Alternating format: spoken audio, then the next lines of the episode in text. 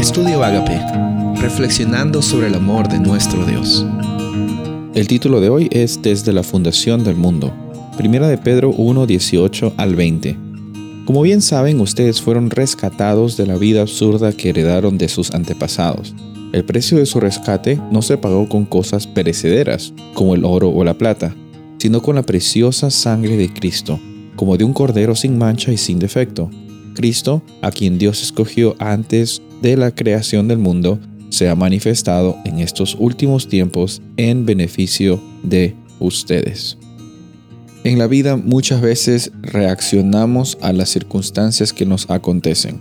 Y es bueno, en primer lugar, es una ah, forma de, de solucionar o afrontar las dificultades porque no tenemos muchas veces control de nuestras vidas, no tenemos control de todo lo que nos suceda. Por más que quieras enfocarte en preocuparte, en, estresarte, en, en tener control de todas las áreas de tu vida, bueno, eso es algo que nunca va a suceder. Por eso es que cuando vienen las circunstancias difíciles, lo primero que muchas personas hacen es reaccionar rápidamente. Un problema de salud, reaccionar rápidamente, qué es lo que pueden hacer, preocuparse. Un problema de dinero, cómo es que pueden conseguir el dinero. Un problema emocional, un problema familiar, etcétera, etcétera, etcétera.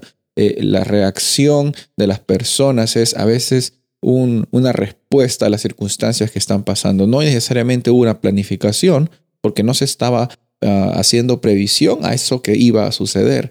Y cuando vemos la realidad del plan de salvación, no encontramos que Dios reacciona al problema del pecado. No, Dios acciona un plan que él había previsto. Dios no estaba reaccionando a último minuto ver qué es lo que íbamos a hacer, porque ahora el ser humano se equivocó. No, Dios en su sabiduría y en su amor y en su misericordia había establecido el plan de salvación para alcanzarte a ti, para alcanzarme a mí, desde antes de la fundación de este mundo, desde antes que nosotros existiéramos. Ya Dios estaba pensando en cómo alcanzarnos y cómo es que Él está interactuando, cómo es que Él da la iniciativa para que tú y yo tengamos la oportunidad de vivir una vida con plenitud, con abundancia, con propósito hoy, incluso en las circunstancias difíciles que nos toca vivir.